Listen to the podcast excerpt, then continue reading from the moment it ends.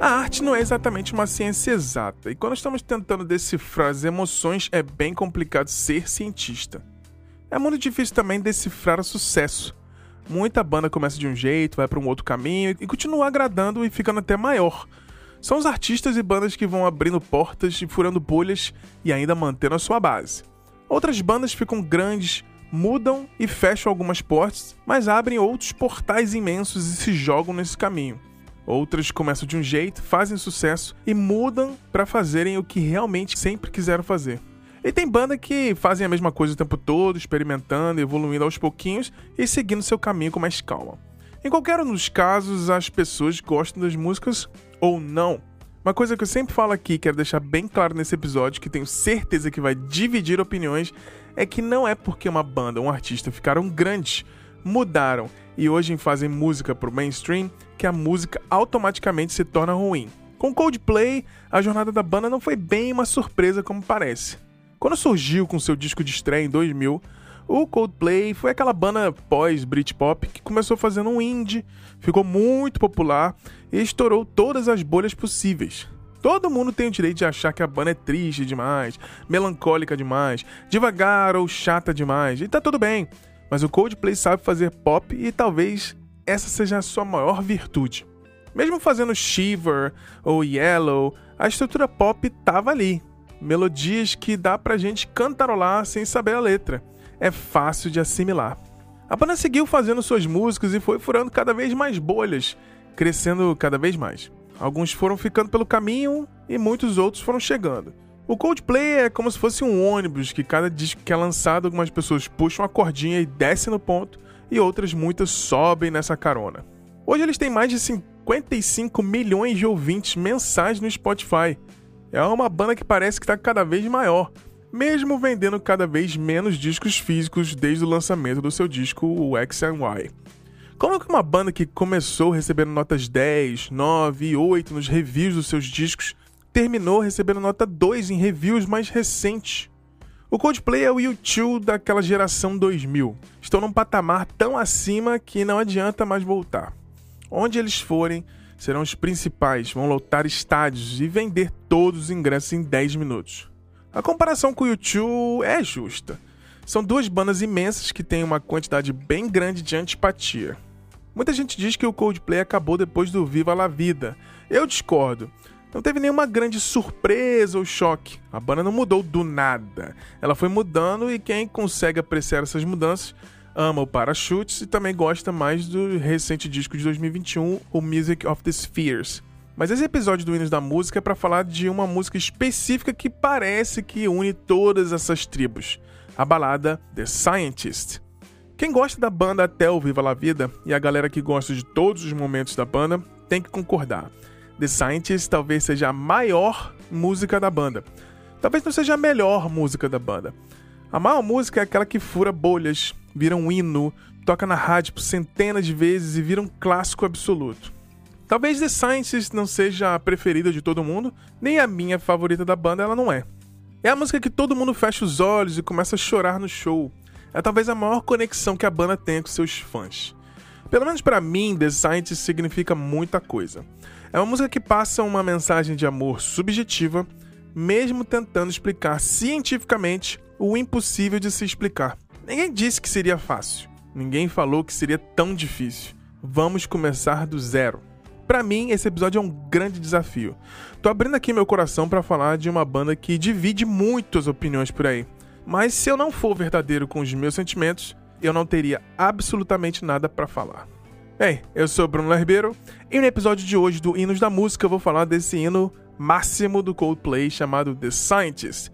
O Hinos da Música é um formato aqui do Silêncio no Estúdio que tentamos entender os sentimentos e detalhes de algumas das maiores canções da história e para melhorar ainda mais, na segunda parte teremos uma conversa com um convidado ou uma convidada especial para a gente entender como que essa música pode mexer com pessoas de diferentes maneiras. E no papo de hoje teremos a Nath Ribeiro, grande fã da banda que curte todas as fases e sempre se emociona com o hino do episódio de hoje. É só esperar eu falar mais algumas coisinhas sobre esse hino, que logo em seguida a gente segue para conversa com ela. Mas aguarde um pouquinho que eu volto já já para contar os detalhes, curiosidades e as emoções de The Scientist do Coldplay. Valeu!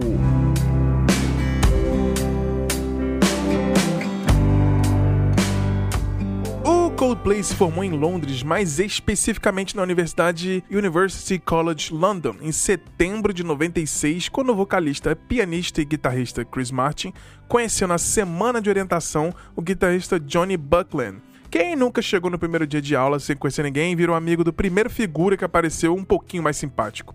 Dessa amizade veio a ideia de formar uma banda e até o fim daquele ano eles montaram uma banda chamada Pectorals. Um baixista chamado Guy Berryman, que também era da sala do Chris e do Johnny, acabou entrando na banda e eles mudaram o nome para Starfish e até tocando no famoso bairro de Camden, em Londres. Já com visão de negócios, o Chris Martin chamou um amigo dele de infância chamado Phil Harvey, que estava em Oxford, para ser empresário da banda já no comecinho. Para complementar o trio, a banda convidou o músico Will Champion para tocar bateria, mas ele era pianista, guitarrista e multi-instrumentista e nunca tinha tocado bateria para valer e acabou tendo que aprender a tocar para fechar a formação que a gente conhece hoje da banda. Depois de um bom tempo, um amigo da banda chamado Tim Crompton sugeriu o nome Coldplay, depois que ele leu um poema, e assim o Starfish virou Coldplay. Em 97, o Chris Martin conheceu um camarada chamado Tim Rice Oxley e viu que ele era super talentoso e chamou ele para entrar no Coldplay, mas ele acabou recusando o convite porque ele já tinha uma banda. Essa banda era o King, famosa banda por Something We'll Know. Olha como são as conexões. Em 98, a banda então gravou e lançou 500 cópias de um EP chamado Safety, e basicamente mandaram todas as gravações para as rádios e gravadoras possíveis. No final do ano, eles assinaram com uma gravadora chamada Fierce Panda e lançaram seu primeiro single, Brothers and Sisters.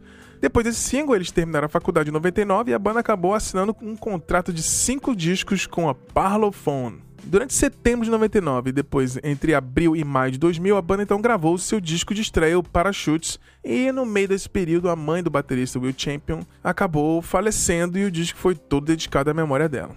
A banda conseguiu colocar um single de Shiver no top 40 da Inglaterra e logo depois a banda lançou o single Yellow, que chegou no top 5 dos charts UK. Quando saiu Parachutes, a banda foi direto para o primeiro lugar no Reino Unido em novembro de 2000. Desse disco, Trouble também foi uma música de trabalho e a banda começou a furar bolhas já nos Estados Unidos também. Com uma melancolia e uma mistura entre o 2 e R.E.M. e toda aquela vibe pós-Britpop, o Coldplay ficou absurdamente conhecido. O que parecia uma banda indie estava todo dia no top 10 MTV Brasil. O disco foi premiadíssimo, ganhando o Grammy de melhor disco de rock alternativo, disco do ano no Brit Awards e banda do ano. Desde cedo, o Coldplay resolveu ser uma democracia. A maioria vence nas decisões e direções da banda e eles dividem igualmente todos os direitos das músicas e créditos, mesmo todo mundo meio que sabendo que o Chris Martin é a grande mente ali da banda. As músicas são sempre dos quatro, sem distinção. Uma coisa para evitar egos elevados e que mais tarde, mais para frente, a banda teria alguns problemas que acabaram até servindo de inspiração para a música Fix You, que na verdade é uma música que a banda fez para a banda mesmo. Mas esse hino não é o hino do episódio de hoje. O segundo disco da banda acabou virando o A Rush of Blood to the Head, que começou quando Chris Martin chegou com a ideia da música In My Place. Depois disso, eles resolveram ir para Liverpool para gravar o seu segundo álbum de estúdio. No estúdio, a banda fez mais de 20 músicas que inicialmente eles achavam que estavam meio ruins e precisavam de melhorias, e muitas delas foram deixadas de lado. Entre as que se salvaram e ficaram, acabaram se transformando num dos melhores discos dos anos 2000, e as músicas foram já citadas aí a In My Place, Clocks, A Whisper, Politic, Warning Sigh e Green Eyes. Mas a música que vamos focar hoje aqui é a música inspirada no disco All Things Must Pass do George Harrison, o hino máximo da banda The Scientist. Quem nunca fez bobagem num relacionamento e ficou sem saber direito o que motivou aquela besteira? Será que dá para explicar cientificamente um erro, um fim, um coração partido? Será que existem artigos científicos explicando por que, que as pessoas dão aquela vacilada? No filme Brilho Eterno de uma Mente Sem Lembranças, a Kate Winslet experimenta uma técnica nova de apagar a memória para esquecer o personagem do Jim Carrey, na relação deles que acabou não dando certo. Será que apagar a memória dos vacilos resolve o problema? Bem, no filme, sem dar muito spoiler aqui para quem ainda não viu, o casal tentou, mas não deu certo. O personagem da Kate acaba apagando as memórias do personagem do Jim Carrey e ele resolveu também fazer esse mesmo tratamento experimental para esquecer ela também e parar de sofrer. Mas ele percebe que as memórias, até as ruins, são importantes para construir quem ele é e como foi esse amor. Será que seria mais fácil simplesmente a gente apagar as memórias de um fim? Cientificamente é possível explicar o amor? Nobody said it was easy. Ninguém disse que seria fácil. Será que seria mais fácil se a gente pudesse apagar as cagadas que fizemos para começar do zero, na época que ainda era bom? Será que pedir desculpas é de certa maneira tentar fazer as pessoas esquecerem os nossos erros? Esquecer ninguém esquece. O coração partido meio que vive de lembranças, uma soma conflituosa de momentos bons que não vão mais acontecer e aquela saudade do que a gente realmente viveu, e as lembranças daquilo que nos magoou. Quem nunca se sentiu assim só queria voltar no tempo, voltar como eram as coisas. E The Scientist é basicamente sobre isso. Voltar no tempo que eles se amavam, de quando ainda era bom. Mas é a música sobre um vacilo. Chris Martin, esse homem que tinha cabelos cacheados e falava sobre relacionamentos que não deram certo, virou um cara fitness, cheio de alegria, felicidade, falando sobre coisas boas. Acho que o Chris Martin sofreu demais por amor e talvez na cabeça dele ele já tenha feito músicas tristes o suficiente. Agora é a hora de seguir em frente. Será que ele achou a ciência do seguir em frente? Será que as músicas mais alegres do Coldplay são apenas mensagens cifradas do Chris Martin sendo meio coach, mandando a gente acreditar no nosso potencial? Talvez. Mas eu gostava mais quando ele fazia música triste. Consigo me relacionar um pouco mais com isso.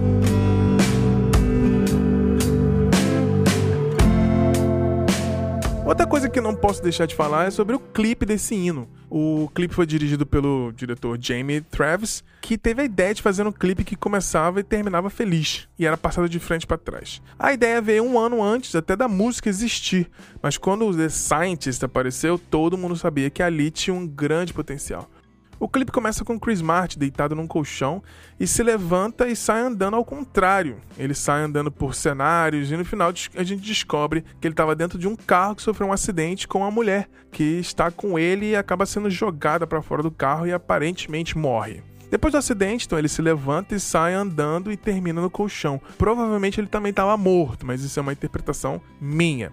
O clipe foi filmado então de maneira normal, mas foi editado para rodar invertido. O maior desafio desse clipe foi fazer o Chris Martin sincronizar os seus lábios movendo junto com a letra certa. Então, por semanas ele aprendeu a cantar a música tocada ao contrário. Então, deram um play na música tocando ao contrário e ele saiu andando e atuando cantando a música no invertido. Isso que é dedicação. O que será que ele fala ao contrário em The Science? Será que tem mensagens de pacto com o diabo, como nas letras dos discos da Xuxa tocando ao contrário? Depois disso, o clipe e o single explodiram a banda ficou muito popular e o resto é história. Eles ficaram imensos e acabaram até tendo alguns conflitos, mas que foram resolvidos muito bem durante as gravações do próximo disco, o X and Y. Inclusive Fix You, que eu já comentei, é uma música que eles fizeram para eles mesmos. Não é sobre um amor, mas é sobre a própria banda. Será que a ciência do convívio é mais simples do que a ciência de ter uma banda? Será que no amor essa ciência não é tão exatamente exata? São coisas que a gente nunca sabe, mas é bom demais a existência de hinos como The Scientist e tantos outros aí pra gente se afogar num copo de cerveja,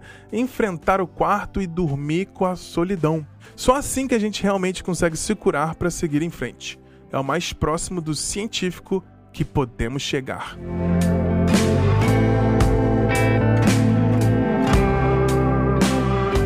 Eu vou conversar aqui com a Nath Ribeiro, que é grande fã de Coldplay. Eu queria agradecer, Nath, obrigado demais pela participação. Seja bem-vinda aqui ao Silêncio do Estúdio. Nada, obrigada você pelo convite. Então, eu quero te perguntar, antes de a gente chegar a partir para a música, o The Scientist, que é o tema desse episódio, eu queria saber, você lembra quando você ouviu o Coldplay pela primeira vez? Olha, pensando aqui, eu acho que eu tinha uns 12, 13 anos por aí. Isso hum. deve ter sido em. Dois... Eu já fui jovem, né? Isso deve ter sido em 2002. acho que foi mais ou menos por aí, é porque eu estava começando a ter esses afés aí na vida. Ah, teve um crush no Chris Martin e tudo? Menino, sabe que eu nunca tive? Porque ele é louro, eu nunca gostei muito, mas. Uhum. mas, mas sempre, sempre achei um sujeito simpático. É, bem afeiçoado, né? Bem afeiçoado, é. E quando você começou ali em 2002, mais ou menos, qual foi a sua primeira impressão da banda, assim, das músicas? Você achava que era muito triste, deprê, era bonita? Como é que foi essa sua percepção de começar a gostar da banda, assim? Olha, forçando aqui a memória, eu acho que quando eu comecei a ouvir, era sempre mais uma coisa mais deprê, assim, era sempre uma sofrência com Coldplay. Uhum. Antes existia a sofrência, né? Mas era, acho que mais esses momentos, assim, de, de pé na bunda.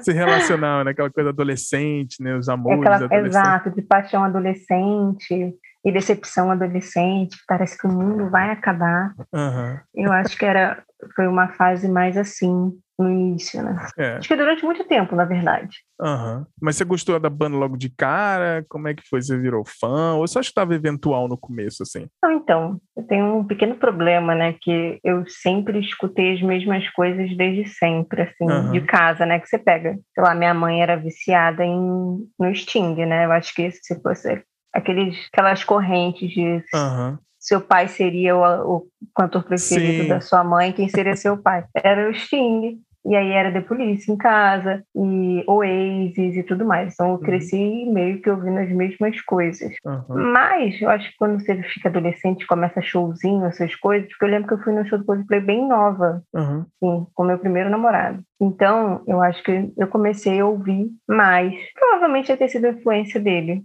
Aham. E acabou mas ficando, aí né? acabei ficando. Não, legal. E como é que você vê, então? é, você, foi, você disse que foi no show e começou a ficar fã. Como é que você vê? A gente comentou um pouquinho antes de gravar aqui, mas como é que você vê essa evolução da carreira da banda, que é o, o primeiro disco lá, o Parachutes, que tem Yellow, aí tem o segundo disco, tem a Rush of Blood to the Head, que tem The Scientist, que a gente vai falar um pouquinho mais pra frente com mais detalhes. E como é que você viu, depois de um tempo, assim, que você tá falando que você começou novinha, jovem, e você acab- acabou que a banda foi evoluindo e você também foi crescendo junto com a banda. Você, você se liga nessas mudanças de sonoridade da banda ou você sempre curtiu Coldplay, independente do da época triste deles, mais melancólica, a parte mais feliz de hoje em dia do Chris Martin, assim? Você, você vê alguma diferença você, você curte tudo numa boa e você gosta dessa evolução? Então, aquilo que a gente até estava falando antes, né? Uhum. Se você não tivesse me falado, Ah. eu confesso que eu nem pararia para pensar muito nisso. Aham. Eu acho que quando não só com não só com eles, mas qualquer banda, né? Você vai acompanhando o que eles produzem. Mas eu não, eu fui acho que três shows deles. Eu lembro que foi uma na, um na Apoteose, Uhum. é, o outro foi no Maracanã. A diferença do show da Apoteose para o Maracanã já teve uma grande diferença. Eu acho que o show do Maracanã foi o melhor show que eu já fui na minha vida. Só. Foi um show super animado, cheio de, de, de coisinhas, de pular papel, de não sei o que. Foi um show bem Aham. legal. E o último foi em São Paulo. Eu também não, não lembro as datas. Mas eu acho que, como a gente conversou, aí eu parei para notar uma, essa mudança, mas nada que me faça parar de ouvir. Eu acho que até Uhum. faz parte de amadurecimento, de repente, da banda, Sim. né? E era uma coisa meio melancólica que eu acho que também amadureceu junto comigo, né? Aham. Eu era bem garotinha, aquela coisa, e de virar uma coisa mais alto astral, né? Uma coisa. Mas eu continuo ouvindo as músicas antigas. Uhum. Eu sempre boto lá as melhores. Eu não sou uma pessoa de fazer playlist, né? Eu tenho acho que três playlists só, eu tenho preguiça. Mas eu boto lá, eu boto uma música e a, toco as similares, né? Então, assim, eu Aham. estou sempre escutando as mesmas coisas. Eu não nem sabia que a música nova, é depois você falou que eu fui olhar, era com lá, com os coreanos lá. É, com Essa, tipo, que eu nem notaria, que as pessoas ficam com preconceito, né? Sim, Eu nem notaria, que pra mim é algum outro convidado, ou alguma coisa assim, sabe? De sim. eu não sei quem é. É, eu não sei quem é até hoje os não, né? outros. Mas a música é, uma, é uma ótima música, aliás, Sim. adoro. Sim, é muito bom. Eles lançaram um novo disco é recente aí. Teve. É, é que é engraçado, eu tava até no primeiro, na primeira parte, eu comento assim, que a banda teve os primeiros discos, eram revis, assim, o povo dava nota 10, nossa, maravilhoso. Rush of Blood to the Head, Parachutes, X and Y. E aí, depois de uns tempos pra cá, começaram a dar nota baixa pra banda. Inclusive, teve portal grande que deu nota 2 pra esse novo disco da, da banda, assim. Por que que você acha que as pessoas falam tão mal do Coldplay? Eu acho que algumas bandas, o Coldplay é uma dessas, as pessoas começam, viram moda você odiar, né? Aham. É aquela coisa, tem uma, vira uma modinha que todo mundo gosta, mas aí depois, não sei se é por causa de fã chato, né? Igual a gente fala, sei lá, com Los Hermanos, que a É. banda é ótima, os fãs que são chatos. mas, assim, de modo geral, o Twitter gosta de falar mal das coisas, por exemplo, né? É, E vai aí você moda. não pode gostar de Coldplay. Você não pode gostar de, de Oasis. Gente, quem não gosta de Oasis, sabe? Pois é. Então, assim, é uma coisa que às vezes eu acho que ser hater é uma moda. Eu acho que isso aconteceu com eles depois uhum. de tanto tempo e qualquer tipo de mudanças, eles querem as pessoas querem criticar como se fosse uma coisa negativa. Uhum.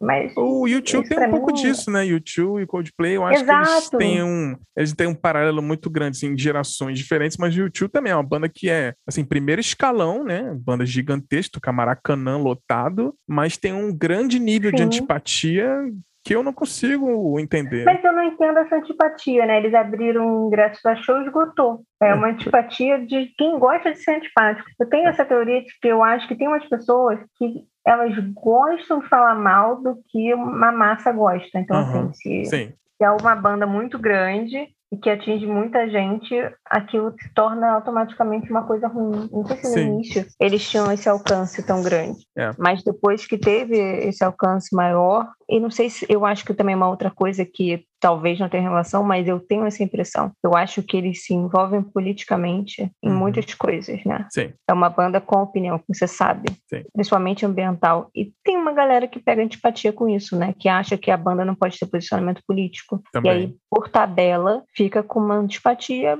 é. sem, sem razão, né? É. É Pela música em si, que eu digo. É, Exatamente, arruma uma desculpa para falar mal. Ah, ah, eles mudaram o som. Ah, eu prefiro quando era deprê. Ah, essa versão Coldplay Coach feliz eu não gosto. Tem sempre essas coisas, né? Mas você falou que foi em três shows, né? Como é que foi a experiência de ir no show do Coldplay? Eu, na turnê do A Rush to the Blood, uh, of Blood to the Head, eles tocaram em São Paulo e eu não consegui ir. Foi um dos shows que eu queria muito ter ido. E provavelmente foi o primeiro que você foi, né? É, que tava na evidência ali com né, o The Scientist tocando. Como não, é que foi a experiência? O primeiro que eu fui primeiro que eu fui foi no Rio mesmo. Foi uhum. apoteose. Que eu, assim, nossa, eu também fui na, no Virtual Red na apoteose. É um lugar horrível, não entendo porque faziam shows lá. Mas eu sou uma pessoa que, é, para eu ir no show, é porque eu gosto mesmo, porque eu uhum. odeio aglomerações. Uhum. Mas eu acho que na época aquela coisa eu era novinha e tinha aquela pilha maior de todo mundo junto para show, né? Uhum. E aí eu lembro, especialmente desse apoteose, justamente que era na apoteose. Porque é no centro ali, né? Um lugar meio Sim. perigoso e tal. É Mas bem... foi ótimo. É. Mas o que me marcou mesmo foi o show do Maracanã. Sim. Assim, eu acho que o Maracanã é um lugar que tem shows que são pré-históricos para mim. Teve uhum. Coldplay, teve o Foo Fighters, teve Pearl Jam, então assim, uma coisa que ali é um bom lugar para show. Mas o show deles, não sei qual foi o ano de, que teve, foi Viva a Vida, se não me engano, essa é. turnê do Maracanã, é, que foi um espetáculo e foi uma coisa uhum. super animada, sabe? Eu lembro que os amigos que estavam comigo também não queriam ir, porque acham que a música é deprê. E foi ótimo, o show foi maravilhoso. Esse último em São Paulo, acho que foi um show menor. Esse Sim. não tem tanto tempo. Porque eu lembro, não sei se foi na época do Rock in Rio, não, não lembro. Eu lembro só que eles não fizeram show no Rio. Acho que foi uhum. São Paulo e Porto Alegre. E aí eu fui. Mas é um show muito emocionante, assim, de você chora com a música, daqui a pouco você tá rindo uhum. com outra, tá abraçando os amigos. Uhum. Aquela coisa que é, uma, é um show que te anima mesmo estando sóbrio, né? Então, assim. Porque uma coisa é um show que você tá lá bebendo horrores, mas. É. É, que é um. E ele é muito simpático, né? O Chris Martin é muito simpático, assim, levanta muito. Eu acho que também tem essa diferença, né? Às vezes a banda é muito boa, mas não tem uma interação muito boa com o é. público. É, eu acho que ele, é, um, ele é um cara ótimo frontman, assim, pra agitar, né? Muito, ele é maravilhoso, ele é ótimo. Assim, seria um, uma banda que eu iria, eu tanto que eu fui mais de um, que eu iria em shows, né? Porque às vezes você vai e acha meio caído uhum, e tal, tipo, sim. Mas... E o Rock in Rio, eles vão tocar. Você animou? De... Deus me livre, Rock in Rio. Aí tá demais. Eu espero que tenha um show à parte. Porque uhum. é sempre assim, né? Eles acabam Sim. fazendo show é, em São Paulo, porque tem um Rock in Rio no Rio para aproveitar a viagem. Eu adoro que, quando os artistas fazem isso. Ah, sim, é melhor. Que é o show festival... só do artista, né? Acho que é até mais é, legal. Eu acho muito diferente, né? Eu uhum. fui em um Rock in Rio, mas eu fui a trabalho. Eu lembro de pegar partes, assim, de alguns shows. E não é a mesma coisa, né? Eu acho que não vale a pena. De repente, só pra galera mais nova, que nunca foi em festival, que aí, uhum. né? Ou quem gosta muito, né? Que não é o meu caso, assim, de aturar maratona para música. Uhum. então, vamos falar agora do The Scientist, assim, essa que a gente conversando assim, The Scientist, você acha que é a grande música que explodiu a banda pro mundo, assim, porque tocava na rádio o tempo todo, aquele videoclipe maravilhoso do Chris Martin andando de trás para frente, de frente para trás, né, cantando aquela coisa é. sensacional. Você tem essa percepção que The Scientist e você no show, quando eles tocam essa música, é a música que todo mundo gosta? Como é que é a sua percepção com, com essa música? Sabe aquela coisa das pessoas levantarem o braço e falar, essa é minha música? Uhum. Eu acho que essa é a música deles que as pessoas falam quando começa no show. É aquela gritaria de vira pra amiga e tipo, amiga, minha música. Eu não sei se foi exatamente nelas que eles, nela que, ele, que eles explodiram, uhum. mas que eu acho que se chegar a perguntar para qualquer pessoa, vai ser a que vão falar que é a preferida, né? É a minha, no caso. Essa, né? essa então... música foi feita para mim, né? Que é uma música é... sobre vacilo, né? Que ele basicamente é, né, estragou o relacionamento e tá ali tentando cientificamente explicar um erro para voltar no passado, para a época que a, o relacionamento tava bom. Como é que essa música se relaciona com você? Você tem alguma conexão especial com ela? Ah, então, eu acho que é nessa época, né, que nem tinha playlist, né? Uhum. Eu tava até, eu achei outro dia meu iPod aqui. eu acho que era no iPod mais ouvida, né? uhum. Quando terminava o relacionamento, essas coisas, e que você botava em direta no MSN, assim. Uhum. Hoje as pessoas, as pessoas mais jovens que possam estar ouvindo não sabem o que, que é isso, mas no MSN a gente podia botar uma mensagem do lado do nome. Sim. E aí eu acho que era. Eu lembro claramente de usar vários trechos da música do lado do meu nick. Uhum. Então. é... Não, eu já vi as amigas música... assim, Nath, você tá bem conversando. É, exato, você bota em direta para quem? Direta para quem isso aí? Então, assim, eu acho que, é, de modo geral, eu, é uma música que as pessoas ouviam na fossa. E a fossa é uma coisa muito maravilhosa porque é um sentimento universal, né? Uhum. Eu acho que isso explica muito a música ter bombado tanto. Sim. É, todo mundo já sofreu por amor, né? De alguma é, maneira. Exato. Ou porque terminaram com você, ou você fez a besteira e não. E não conseguiu reatar, então você consegue se relacionar, né, com muita gente. É, eu acho que atinge muita gente por ser uma coisa bem, bem universal mesmo. Não, com certeza. E o, e o clipe, assim, você lembra quando você assistiu a primeira vez, como é que foi o impacto daquela superprodução que no final tem aquele plot twist que ele tava dentro do carro e a moça foi jogada para fora e acabou morrendo. Como é que foi essa percepção da, quando você viu o clipe na época? Se você tem uma lembrança legal disso? Olha, eu lembro que eu gostava muito de clipe na época do Disque MTV, né? Uhum. e aí, depois Os jovens da talvez moda... não lembrem também. Talvez, acho que hoje as pessoas nem veem mais MTV, né? Talvez é. pelo de férias com ex, mas não é. como era antigamente é, não, nem passa mais música, né? E aí eu gostava muito, de, sempre gostei muito de clipe, de, era, uma, era um momento, assim, que eu lembro que eu chegava da escola e via uhum. Disque MTV. Mas, eu confesso pra você que eu não lembro exatamente a primeira vez que eu vi. Uhum. Eu, eu lembro só de pensar pensar, né? A, a, pessoa tem uma cabeça meio. Eu lembrei do Michael Jackson na hora, mas assim, isso eu lembro até hoje quando eu vejo o clipe, por causa da forma, né, que ele anda no clipe. Uhum, então, assim. mas eu, eu, acho que também isso é uma das coisas de eu lembrar até hoje do clipe por causa disso, né? A associação imbecil que a gente faz, né? A cabeça da gente é uma coisa louca, que eu fazia com o Michael Jackson. Mas o, o clipe realmente é muito. Eu lembro de ser muito bonito, apesar de meio escuro, né? Mas o que combina com, com a música. Sim, mas agora que você falou do Michael Jackson, agora eu não vou conseguir mais sentir tristeza tá com esse clipe, vai ser mais divertido agora. Eu faço isso porque minha... eu não quero passar por isso sozinha, então eu tenho uhum. que espalhar as minhas as correlações que não tem nenhuma relação real. Ah, é muito bom. É, o, o tema do, do da música, é, ele fala, cientista, ele tenta, vamos dizer assim, racionalmente ou com ciência tentar explicar o erro dele, né? Porque ele, o Chris Martin fala que foi uma música que ele fez sobre um vacilo, né? Fez cagada, a menina terminou com ele e ele ficou com aquela sofrência tentando explicar, ah, ninguém disse que seria fácil, vamos começar desde o começo. Você acha que tem como explicar cientificamente o, essa força, assim, do amor ou é subjetivo e, e você acha que essa associação que ele fez foi só para poetizar essa coisa dele tentar descobrir por que que fez besteira, né? Na verdade, eu acho que ele fez essa música como uma forma muito bonita de pedir desculpa, né? É uhum. aquilo, cada um usa as habilidades que tem. Sim. Ele é o sujeito que né, faz música e faz música muito bem. É. É, mas sobre isso de racionalizar, eu acho que a gente tenta muito né, racionalizar o sentimento de forma geral e como que levou naquilo. Mas eu acho que essa música é um pedido de desculpa que ele tenta tirar um pouco a culpa dele, né? Uhum, é. Não é fácil. Nada é fácil, meu amigo, mas isso é, é, é o homem hétero, não é mesmo? Mas, é. assim, eu acho que eu mesma tento racionalizar várias coisas na vida. Eu sou uma pessoa muito racional. Mas até com força, com o pé na bunda, com relacionamento, eu considero que tudo isso é um luto. Uhum. É um uhum. luto, né? Do que não foi, do que deixou de ser, do Sim. que você achou que seria e do que foi interrompido. Então, assim, nessa, nesse sentido, eu entendo a ideia de querer racionalizar até para superar. Mas eu acho que foi um pedido de desculpa muito bonito que ele fez, assim, que não sei para quem, não sei se ele algum dia falou para quem era. É. Ele já chegou a falar de quem era isso aí? Acho não. que não. Ele falou que ah, foi um relacionamento que não deu certo, né? Acho que ele fez bem antes na, da é. Gwyneth Paltrow, então não foi ela, né? Deve ter sido uma coisa de adolescente ou naquela É aquela coisa, né, de fofoca, né? A gente fica querendo associar, tipo, Sim. tipo, da Taylor, né? Quem é? Quem, quem é, o é? ex-namorado? Quem é ex aí que, ela, que ele tá falando? É. Nunca saberemos. Ou um dia, quem não. sabe, ele Pois é. Mas, porque foi um belo de desculpa, e a gente foi. que é fifia já fica curiosa para saber se ele falou para ela, se isso teve uma resposta, não teve efeito, acho que a gente nunca vai saber. Pois ele é. podia fazer tipo a Taylor, né? Relançar é. agora, anos depois, uma versão estendida é. para a gente entender a fofoca.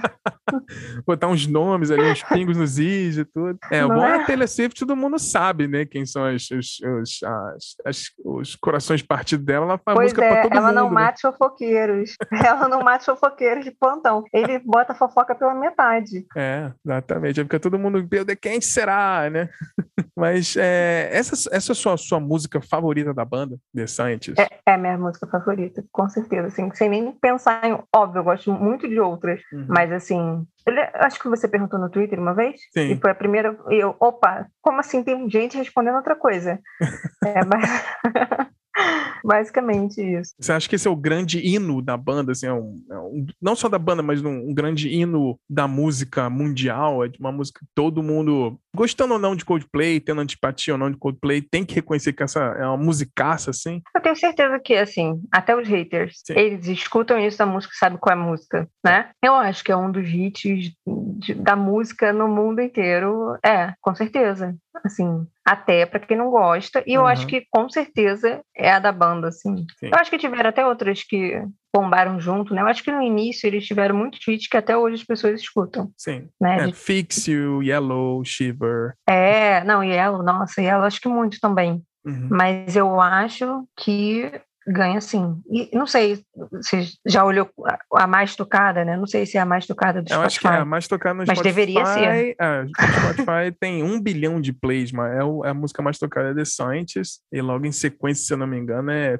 Fix You, alguma coisa assim. Porque é uhum. outra coisa, é outra sofrência, né? Você pega as músicas, eu acho que deles que mais bombaram no início, mas é que até hoje as pessoas, eu acho que isso é uma música, eu acho que é uma música que ultrapassou a minha geração, né? Da minha uhum. geração uhum. jovem né, da, dessa coisa da fossa. Uhum. óbvio que, que as, acho que as pessoas de todas as idades que ouviam no início, mas assim, de, eu digo, de repente, né? Tipo o Oasis. Uhum. É, o Oasis eu, eu, escuto, é minha prima que é mais nova também, é uma coisa que vai passando algumas determinadas músicas. Eu uhum. acho que é a mesma coisa com Coldplay, que a minha geração, de, a geração depois da minha, quer dizer, também uhum. surfou essa onda, né? Você não vê, não é uma banda que você só vê, por exemplo, Fighters, né? Você vê só uma eu não vejo gente nova, não vejo gente nova no show. É. Nova que eu digo, é mais nova que eu, né? Eu acho que é tipo 30 a mais, né? Uhum. Eu acho que é uma banda 30 a mais. Mas no show do Coldplay você vê gente mais nova. É, tem a galera que vai, vai descobrindo depois e vai atrás, né? Acaba voltando é... para os discos antigos, né? É porque, Sim, como é não. é uma banda que tá muito no mainstream, é, é muito pop, né? Porque o Coldplay talvez incomode muita gente, porque é uma banda que é muito pop, é muito acessível e tem justamente o que você falou. E tem essa ideia de que tudo que é muito pra massa é ruim. Ah, o sertanejo é ruim porque todo mundo escuta. Tem umas coisas assim, né? Aquela, Sim, é, conhece, é, o, o, preconceito comum, tipo, ah, o negócio que é pra massa não presta, tem é, que ser um negócio que atinge massa é um negócio... Exato, que é pouco tem essa impressão, né? Muita gente defende isso. Não só, eu acho que música em livro, em tudo, Sim. um negócio que até em vinho, né? Eu tive essa É. discussão de vinho outro dia. Um negócio que chega muito a conhecimento de massa parece uma coisa menos sofisticada Aham. e necessariamente com a qualidade menor. Uhum. E isso não tem nada a ver, né? Porque uma É, coisa pode ser super sofisticada e ser horrível, horrível. É, uma coisa que é simples, sei lá, com poucas notas, é um negócio que é, atinge muita gente e acaba sendo muito melhor até de, de qualidade, né? Então, assim, eu acho que é um simplismo é, que, que as pessoas têm de não querer, de repente, né, dizer que é tão se sente tão especial. Tem gente que se sente tão especial que uma música que toca É. todo mundo não toca ela, É. entendeu? Era bom quando só eu conhecia, né? Era é fala. essa coisa de eu conhecer a banda primeiro. É uma disputa, gente. Eu não- É. nunca soube que era uma corrida, né? É, É, uma disputa não. de que você, você para de ouvir porque todo mundo tá ouvindo, né? Mas ué, Sim. se era tão bom, né? Porque deixou de ser. Exatamente. Ah, só porque todo mundo tá gostando agora. Eu acho que essa é uma provocação, né, final que a gente pode fazer aqui, que eu, eu- eu- realmente não entendo, assim. Eu, eu entendo a mudança de sonoridade da banda, eu até provoco, faço uma brincadeira no começo que eu acho que o Chris Martin fez música triste demais e ele falou, ah, acho que eu já fiz suficiente, vou fazer umas músicas felizes agora. Ele superou, gente. Deixa ele Sim. superar, né? Então, ele achou a ciência, né, de se curar e fazer umas músicas felizes agora, né? Fez esse disco novo conceitual, que é os, cada música tem uns emojis, como se fossem uns alienígenas chegassem na Terra. Que música é essa? Tem um, um conceito mais feliz ali. E estão testando, né? Eu acho que muita banda tem esse lance de, ah, de repente começa muito pop, depois ah, acaba fazendo o que queria sempre. Coldplay, eu acho que foi só uma evolução. Eu não vejo uma surpresa na mudança da banda. Eu acho que quando o Viva La Vida apareceu, que tem, né, já tem uns hits mais felizes ali, eu acho que é- já tem uma transição ali, né? Mas sabe o que eu acho também, Bruno? É. Uma coisa assim do ser humano, né? É. A felicidade não vende igual a tristeza, né? Não, de jeito nenhum. A felicidade incomoda e não agrada tanto. A tristeza é um negócio que vende mais. Agora, você ser tão feliz não pega bem. Não pega É. bem você ser tão feliz. Acho que, Ah, é, eu acho é que tem um pouco pessoal, disso. né? E que as pessoas não querem. A gente também vive num mundo de disputa, de sofrimento, né? É. E as pessoas não querem se associar a coisas muito felizes, porque afinal, elas não podem ser o tempo todo felizes. Então, Uhum. acho que a tristeza vende mais e incomoda mais a felicidade, de modo geral, assim, né? Da música ou de você estar ouvindo aquilo, né? Porque como Sim. você pode estar ouvindo aquilo? Então, Ah, acho tá que também feliz tem demais. isso, né? De... não se incomodem, gente, com as pessoas felizes. Elas fazem músicas boas, felizes também. É, Né? Nem todo mundo é Adele. é. Nem todo mundo se divorcia, tem uma, um pé na bunda o tempo É todo. isso. Exatamente. Pois é, nem todo mundo. Mas quem quer sofrer, ele tá. tá- mas tem, tem música pra gente feliz também. é Tem muito música, bom. escolhe, exato. Vai, vai pra, se você quer ouvir Coldplay e tá incomodado, que ele tá feliz, muda a música. É. Né? Não, vai ser isso aí. Nath, eu não quero mais tomar seu tempo. Brigadaço demais pela sua participação pelo papo aqui, Ah, essa troca de experiência. Muito legal ter essa perspectiva diferente, né, de uma mesma música, de uma banda, ver que todo mundo gosta de uma música de um jeito diferente e não tem jeito certo, não. Ou você gosta da música ou você não gosta, né? É o Sim. que a música se conecta com a gente ali, pode ser hino ou não, um hit. E você gostando da banda, já foi em vários shows, eu gostei muito desse papo com a gente, com, comigo aqui. Queria agradecer mais uma vez por tudo. E você quer deixar algum recadinho para quem tá ouvindo? Escute Coldplay, o que, que você tira de lição desse nosso papo aqui? Não, então, primeiro queria agradecer você pelo convite. Eu queria dizer para as pessoas se permitirem gostar das coisas sem pensar no que os outros vão, vão falar ou não, se você está feliz, se você está triste. E nem sempre a vida é uma indireta, né? As músicas É. não precisam ser indireta para os outros. Curta, vocês podem curtir a música. Sim. Não, é, Faz, faz o seguinte, curte, não fala pra ninguém. O só não, só não curte muito, porque senão vai aparecer na maratona do Spotify no final do ano, né? É, tem que botar no- na sessão dezembro, dezembro. Gente, aproveita, aproveita dezembro, que dezembro não conta. E Não fica aí conta. ouvindo Coldplay. Agora pode escutar o que vocês quiserem, que não vai afetar lá o seu ranking. Não vai de... contar no ano que vem. Fica É. aí. Aproveita o Natal, que é uma época um pouco melancólica para muita gente, para isso. Não, se, É. não, não se escondam. Eu acho que eles fazem isso no começo de dezembro pra não entrar as músicas de Natal, né? Que a galera entra no. Senão ia ser só Mariah Carey pra todo mundo, né? Mariah Carey, é verdade. É verdade. Ah, maravilhoso. Nath, brigadaço mais uma vez aqui pelo papo. Agradecer mais uma vez você por tudo e que você tenha um, um ótimo fim de ano agora e um Feliz Natal, Ano Novo e que 2022 seja maravilhoso para todos nós. Para você também. Agora vamos torar na Mariah Carey. É. Toca Mariah Carey, vamos torar. é, maravilhoso. Então, bom. Beijão para você e tudo de bom sempre. Beijão. Então foi isso, pessoal. Espero que vocês tenham gostado desse episódio. E não se esqueça que a melhor maneira de ajudar a gente é compartilhando esse episódio com seus amigos e amigas. Manda por e-mail, por WhatsApp, no Instagram também no Instagram e no Twitter no arroba Silêncio Podcast pra gente criar essa comunidade bacana de amantes da música e de podcast. A gente também produz conteúdos exclusivos dos nossos apoiadores. Toda semana a gente manda uma newsletter com notícias, dicas e muita informação. É um episódio extra em formato de e-mail toda semana. Com preço de um cafezinho, 5 reais por mês, você já pode virar um apoiador. É só entrar no silencionostudio.com.br e clicar lá em cima no menu Apoie para saber como participar. Então vamos ficando por aqui. Nos falamos na semana que vem com um novo episódio. Um grande beijo, um grande abraço. Valeu!